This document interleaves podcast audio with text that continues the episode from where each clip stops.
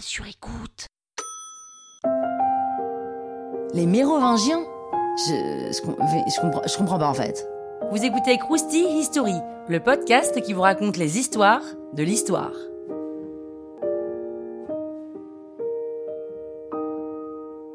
Juste, je vous préviens, si vous pensiez que Pénélope Boeuf c'était un nom chelou, là vous allez être servi. hein.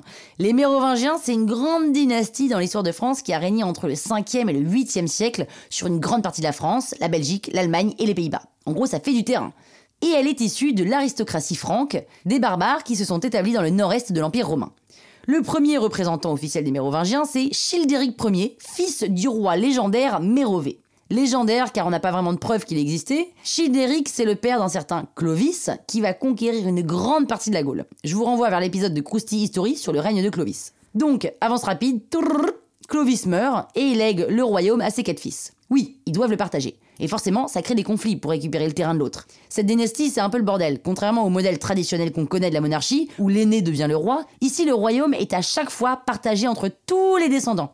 Alors, même si l'un des fils de Clovis, comme Clotaire, arrive à unifier le royaume, eh bien il doit à nouveau le partager entre ses fils. Et donc il y a une dispute qui éclate, et ainsi de suite, et ainsi de suite, et ainsi de suite. Et en gros, ça fait des conflits familiaux hyper lourds et sanglants. Et donc, Clotaire II, petit-fils de Clotaire, et donc arrière-petit-fils de Clovis, arrive à réunifier le royaume. Et bien qu'il y ait eu plusieurs enfants, la plupart sont morts. Et Dagobert, le seul survivant, peut régner tout seul. Alors certes, c'est pas un long règne, hein, mais c'était un règne un peu tranquille pour une fois. Et petit à petit, il y a une autre famille aristocratique du royaume qui commence à prendre de l'ampleur, qui s'appelle les Pipinides. Eux, ils dirigent l'Austrasie, qui serait l'équivalent du nord-est de la France. Et en 714, un des descendants de cette famille devient maire du palais de cette région. Et il s'agit de Charles Martel. Donc c'est un poste très important, un peu l'équivalent d'un premier ministre. Et le roi mérovingien du moment meurt soudainement, et donc il n'y a plus d'héritier. Et là, Charles Martel place un vague cousin de la dynastie au trône, Thierry IV, dont on n'a vraiment jamais entendu parler, qu'il a trouvé dans un monastère, mais ce sera qu'une marionnette. Parce que celui qui va réellement régner, c'est Charles Martel.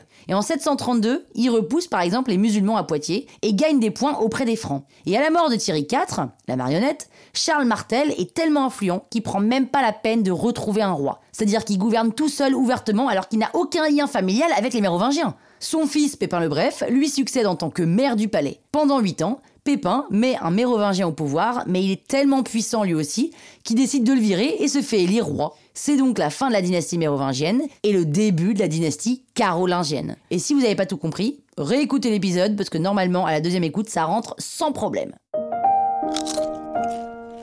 Krusty, hein? La toile sur écoute.